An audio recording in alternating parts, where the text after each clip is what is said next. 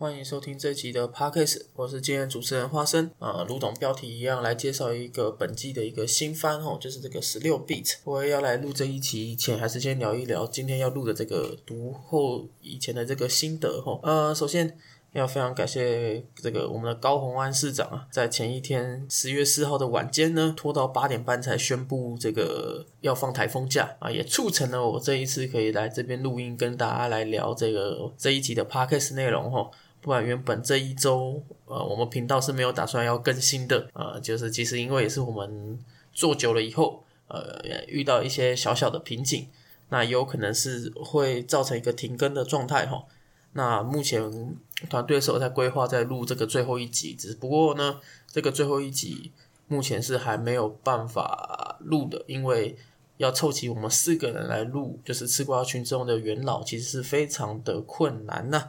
那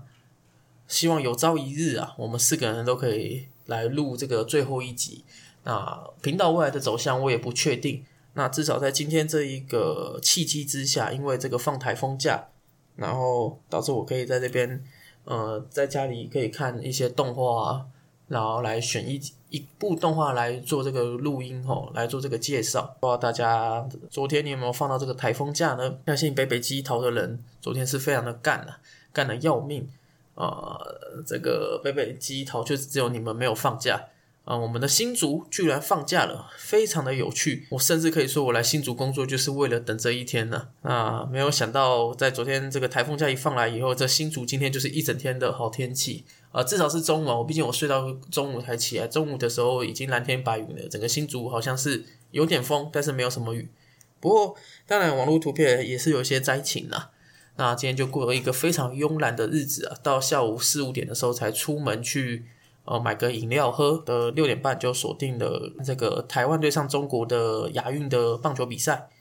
哦。然后我们的王伯荣在今天火腿队的最后一场比赛，王伯荣也又回到了一军，这个非常的意外。不过呃，确实啦，我是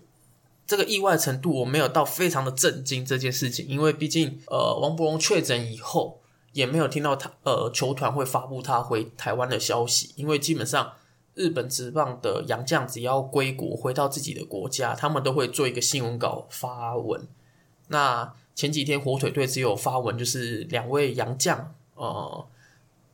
回到了自己的母国去。那王博罗是一直以来都没有这个消息的。那在今天火腿队最后一场对上乐天的比赛。王博龙在比赛的后半段一样是代打的状态下，敲出了一支招牌安打，又是一支一二垒穿越的安打，啊，非常的招牌。这会不会是王博龙这旅日五年来最后一支安打呢？就让我们继续看下去吧。好的，然后再回来的这个台湾对上中国的比赛，哈，这个身为这个台湾队的粉丝。啊，可以讲台湾队吗？其实我不知道。我们的上一集内容才在讲，嗯，这个杭州亚运到底是属于中华民国境内吗？这个很有趣。呃，还是这是我们的中华民国的大战的内战？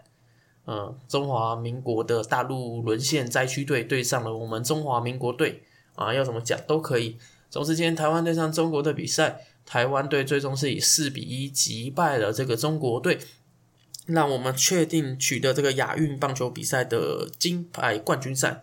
啊，可以进挺进到冠军战，不管是主场或客场都好。明天我们对日本比赛算是比较像是消化式的比赛。没有想到这一届，啊，中华队在前面都是取得全胜的成绩哈。那希望明天对决日本队，就是你们现在收听的时间。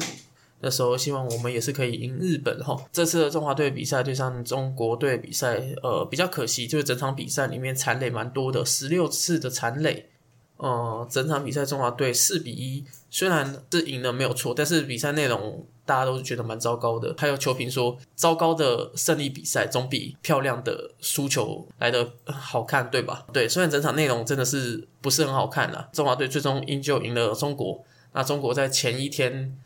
呃，应该说两天前击败日本，创下了亚运的历史首战，这个也都是非常的夸张啊！这个谁也没有想到，中国居然可以击败了日本。对，即便日本是派出社会人棒球队，这个中国还是拿出他们的本事哦，去击败日本。这也让中国的这个棒球像是又添了一个呃稳定剂啊！所以今天对决这个台湾队的比赛，其实他们也没有因此很害怕。甚至都可以从我们台湾的选手在一百五十公里的球速里面敲出安打，那非常的难能可贵。期待我们的中华队有还有还有好表现。话说回来，就是大概在前面稍微聊完以后，今天就来来稍微马上简介一下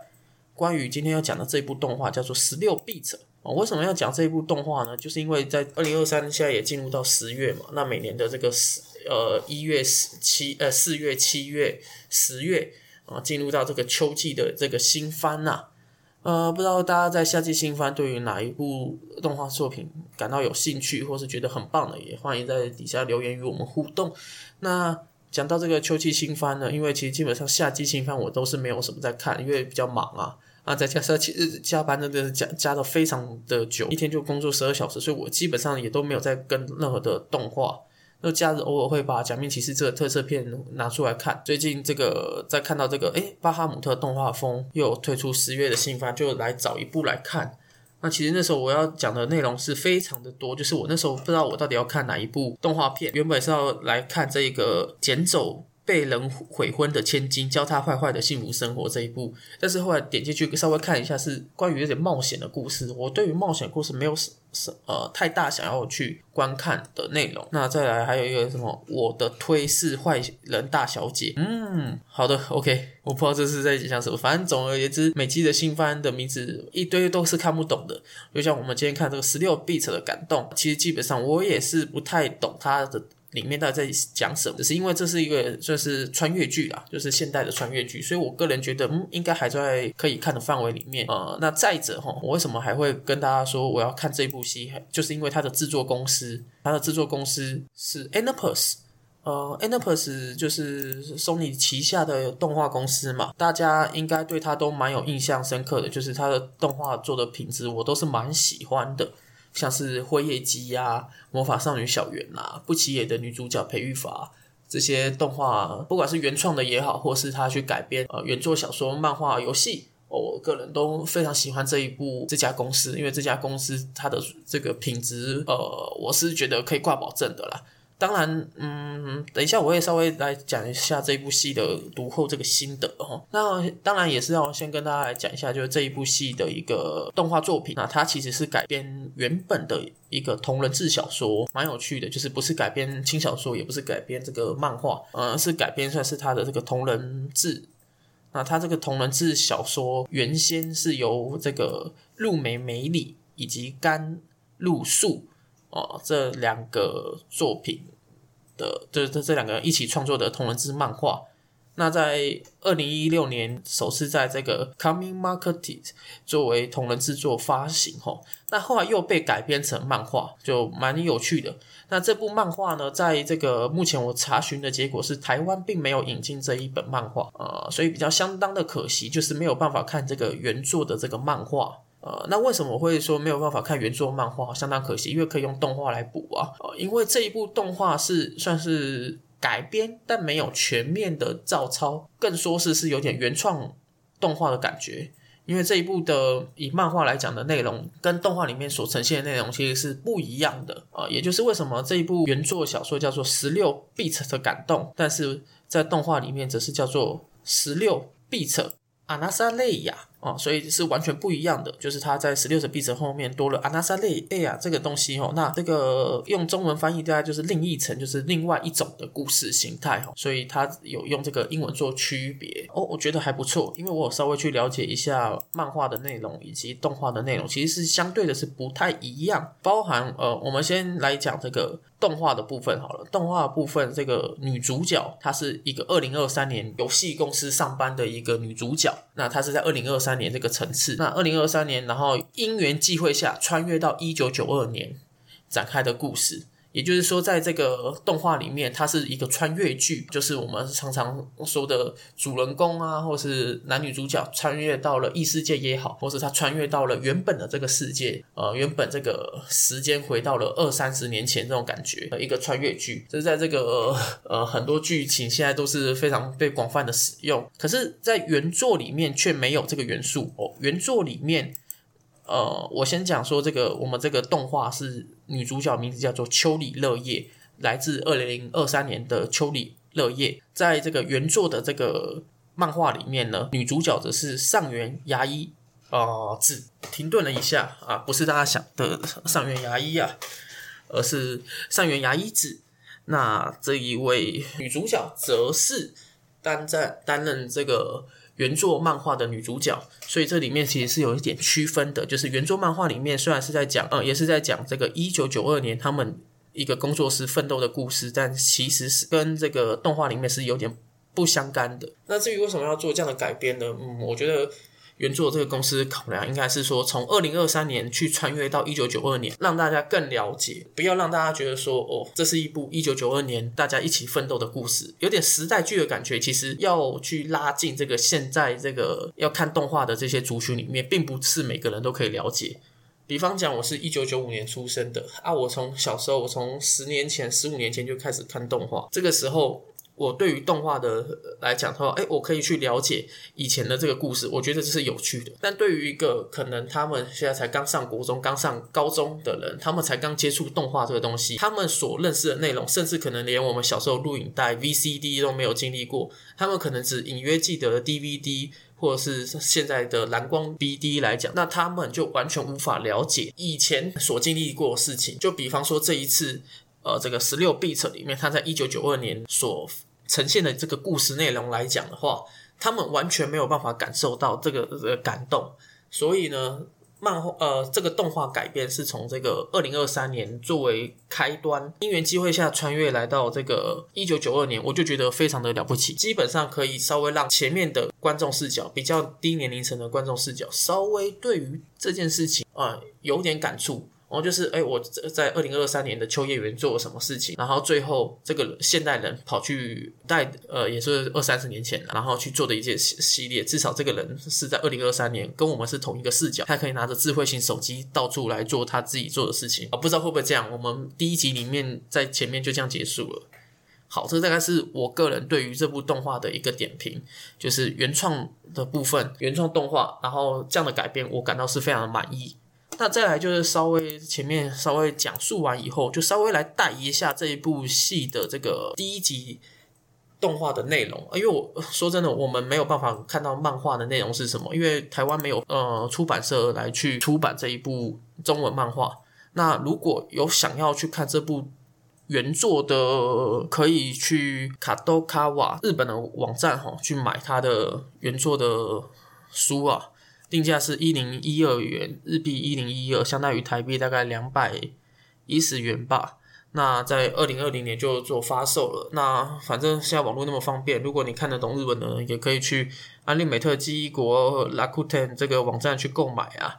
那今天这一部动画，我们就是当然就是在前面讲述了漫画的过程以后，那这后面就会以动画来做导入点。来去带入它的一个故事的简介。那话不多说，那我们就进入这个故事的简介。在这个二零二三年里嘛，这个女主角在秋叶原的某一间游戏公司工作。那工作了以后，呃，女主角当然是对游戏公司非常的憧憬，因为她从小她的家里就布满了许多关于美少女养成游戏，呃，不管是十八禁的也好，或者全年龄版的也好的一些传统游戏。那她本身也是一个非常喜欢美少女游戏的女主角。但是呢，她来到这个公司工作，却发现好像没有她想象中的那么的憧憬啊，因为呃，公司在做这个。美少女的游戏，呃，不能说这个公司，应该是说现在日本的这个大环境来讲的话，这些游戏已经慢慢的没落。包含女主角在下班的回家途中看到这些推特上面聊的一些讯息啊，她发现就是所有人都认为说美少女的这个游戏已经到了一个低迷的状态，那她感到非常的不舍。毕竟她从小就是看这个美少女动画，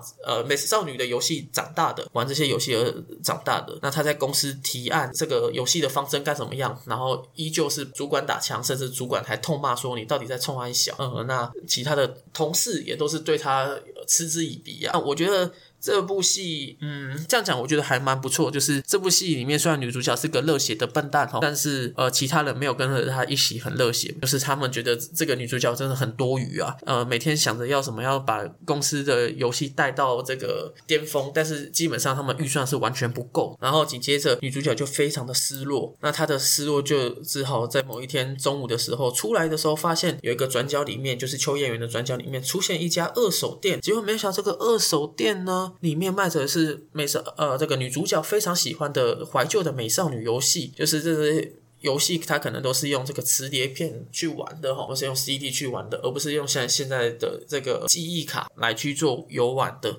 总之，这是一间非常古老的店。以后女主角进去以后，就看到了一个老婆婆在经营这家店，并且她发现这间游戏店里面的任何怀旧的游戏，怎么都只卖一百日元，就相当于台币几二十块、二十一块而已。他觉得太便宜了吧？这些游戏片的价值应该是非常的高。好歹来个一千日币吧，啊，一百日币就是连一瓶饮料钱都要一百零五到一百一十日币，何况是一个游戏片呢？所以呢，当这个女主角看到这个游戏片低的不可思议的时候，她就跟这个老婆婆抱怨说：“你怎么卖的那么的便宜呀？”然后老婆婆就说：“我不懂游戏，你可以跟我讲一下吗？”这个时候女主角就开始非常的耐心的跟她解释，她解释完以后，突然以后她就哭了。女主角就哭了，因为她觉得这世界上没有人可以懂她，然后结果还让老婆婆来去安慰他。那这个感觉就会觉得像是今天我一个棒球仔，然后跟以后的小朋友，然后讲说，我现在棒球打得多厉害，多厉害。但那些小朋友根本已经不懂棒球，棒球搞不好在未来十年、二十年以后就已经没落，大家都开始在打电竞啊，或者是怎样。或甚至他们不玩传统棒球，只玩五乘五的棒球比赛、五人制的棒球比赛。他们对于这种传统比赛完全的感到不兴趣。即便我花了再多口水来讲，他们依旧都觉得这都是神经病。所以，当他这个女主角在讲这一段话，跟这个老婆婆讲这一句话的时候，她突然就整个爆哭。她觉得没有人可以理解她。明明她现在已经在游戏公司做这个，当一个企划，当一个这个参与人，结果她却没有办法将她自己的梦想跟大家说。故事继续下去，就是女主角最后离开了这家店。那在下午的时候，她想要在。买个鲷鱼烧以后，然后跑去这家店跟这个婆婆道谢以后，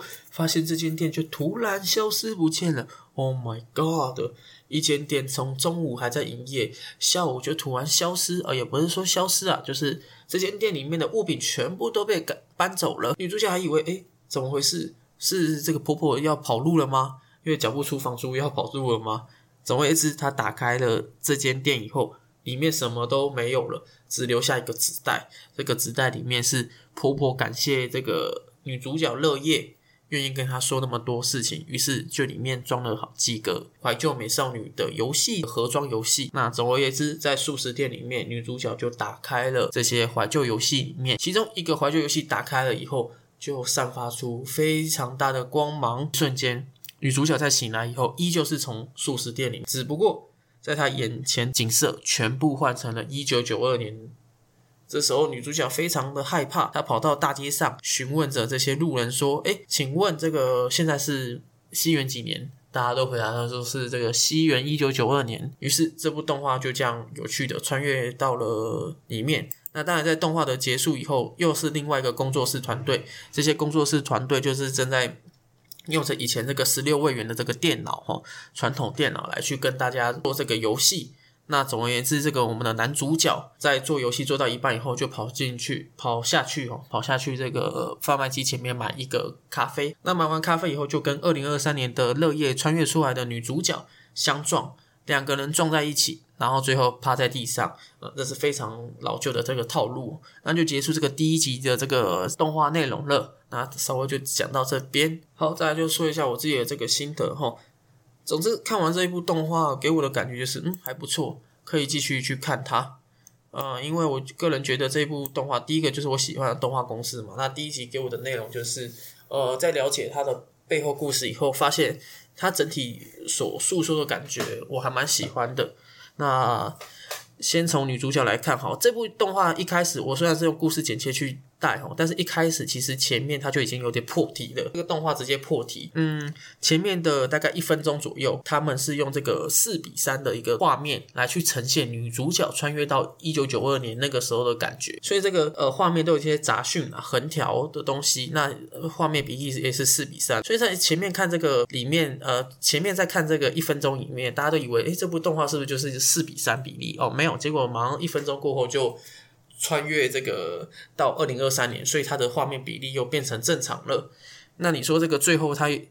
再穿越到一九九二年，它的比例有没有再变成四比三？答案是没有的，这只是一个动画的呈现方法。那我觉得还不错。那看一下巴哈姆特这个檀木啊，我觉得檀木还蛮有趣的。就是当大家看到这个女主角穿越到这个一九九二年，底下的留言都是写说：“哦，这个时候我还没出生，一九九三年还没入宅呀，为什么不带充电器呀？啊，因为他的智慧型手机录到一半就没电了。这是前面女主角在讲的事事情。然后后面的人大家都讲说，赶快买比特币呀，然后高点卖掉，记得 all in 比特币，在家当富婆。呃，非但危机记得买房，蛮有趣的。”如果我现在回到一九九二年，我现在已经在当富翁，呃，all in 特斯拉或者是台积电啊，这些是台幕上面讲的东西。果然，大家想要发大财，这个目的是不变的啊。好了，跟我一样，好不好？真希望现在未来的我可以穿越到我面前，然后跟我讲说要买哪一只股票。好，然后再就讲回来，就是这这部动画呢，在前面。这个一九九二年的城市方式很有趣，以外，再来就是在讲说主角，我觉得女主角也算是，虽然她有点看不，她一直是一个热血笨蛋嘛，那她一直想要在公司里面。拥有这个话语权，然后甚至去主导这个游戏的方针，但他基本上他在这个现实世界里面，因为现在大家都没有钱了，所以制作也不可能花那么多预算，所以他一定是被骂的很惨。然后他这个跑到这个婆婆的店里面，这个我觉得这个感觉超像是在看这个蜡笔小新动感超人 VS 高叉魔王电影版的其中一个剧情。如果如果有观众已经跟我一样看完这部动画以后，你会发现这里面很像是当初蜡笔小新。嗯，在暑假结束了嘛，然后他有一天跟他妈妈去买菜，然后跑去某个巷，钻到某个巷子里面。就大家有在看蜡笔小新吗？就是钻到某个巷子里面，然后有个杂货店，然后他就跟这个老板娘，呃，杂货店老板娘要买这个巧克力饼。结果后来那个小新抽到这个巧克力饼是一只呃闪闪发亮的动感超人的限定的卡片，然后他就因为这样那个亮晶晶的卡片，然后最后也是要发光，然后最后他们就穿越到另外一个呃。另外一个世界那种感觉一样，我不知道各位在看这一部十六 B 车，如果你有在看这一部完以后，然后跟我在这边讲这些，呃，听我在这边讲这些话，对于这个画面，你有没有这种感觉？我自己还是蛮有感觉的，就是一样是这个女主角，呃，跑到这个婆婆店里面，然后最后婆婆就突然消失不见了，这间店消失不见，结果婆婆给她的东西里面让她发光，然后穿越到这个二三十年前的古代。哦，我个人觉得非常像这篇，我觉得蛮有趣的，是在致敬小新嘛。可是我在看这个巴哈姆特，有些人在讲这些动画心得里面都没有人提到。另外，女主角在跟婆婆哭诉的时候，那一段那个她突然这个爆哭，她就跟着婆婆说什么：公司里面的人完全没有梦想。如果没有梦想去制作游戏，根本就不是一个很正常的游戏啊！然后甚至觉得公司的人都不懂游戏，只有他自己懂。然后婆婆就问他说：“哎，你那如果那么激进的话，那你干嘛不辞职？”然后他又突然拉回现实，就是说他觉得辞职这件事情他又有点负担，因为他好不容易进入了动画公司，呃，进入了这个漫呃游戏公司，他如果辞职的话，那他又没办法赚钱啊，那终究这个梦想他就没有办法去改变。所以她最后婆婆讲以后就讲述说好，谢谢你，谢谢你，让我跟你讲那么多。结果最后还跟婆婆约说，诶，那我们就之后还可以见你嘛？婆婆说可以。结果没有想到婆婆就直接突然离开了。间接来，这我是觉得这个婆婆，当然我第一个在看这个戏以后，我觉得这个婆婆应该是二三十年后的某个人，会不会是这个女主角她自己呢？然后她就在困在一九九二年，一路上后来就守护我这一个。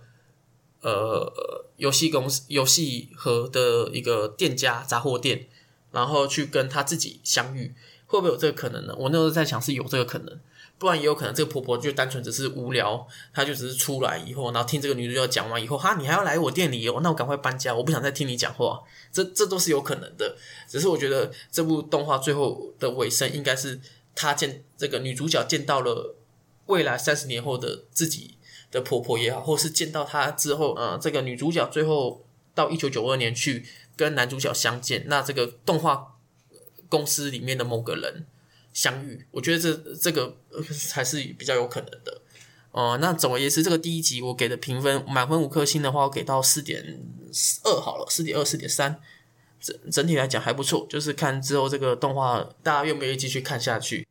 另外，这个故事来到一九九二年，就是男主角在跟他的工作室人在聊天以后，然后他要下楼买这个饮料罐。其实这边细节做的蛮足的，就是这些的工作室里面的其他女生还跟这个男主角讲说：“哎，记得带一百日元是不够的，因为现在要加消费税。因为日本之前有一个消费税，那详细我不多谈，只是这边细节还蛮，就是还蛮深刻。然后大家还在讲说，这个一百日元就跟前面女主角在二零二三年呼应。那时候在二零二三年，这个杂货店只卖一百日元而已，还没有被课税。结果呢，在这个贩卖机里面，那时候的咖啡就要一百一十日元了。我觉得这边还蛮呼应到前面的。那总而言之，男主角然后结果在那边看着流星，就就跟女主角相遇了。这个故事就是最后我觉得还不错，就看他们最后男女主角要怎么发展。那这部戏会不会像是跟这个不起眼一样的，就是走一个，哎，我们一起工作，大家一起在这个工作室里面工作，制作游戏，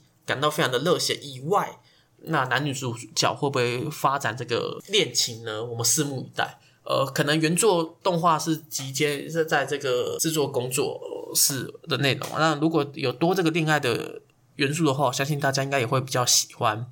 总而言之。在这个节目尾声，最后我个人是蛮推荐这部动画的，那也欢迎大家有空去这个巴哈姆特动画风就可以收看这一部动画了。本周这一集的 podcast 就到这边结束了，那谢谢你的收听。再来是国庆连假四天，那也希望大家出去玩的开心。我们下周如果频道还继续经营的话，就会继续更新。那如果最后下周五没有继续更新的话，那可能也是我们四个人都没有空。最后还是感谢你的收听，我是这节主持人花生，我们下周希望可有缘再见，拜拜。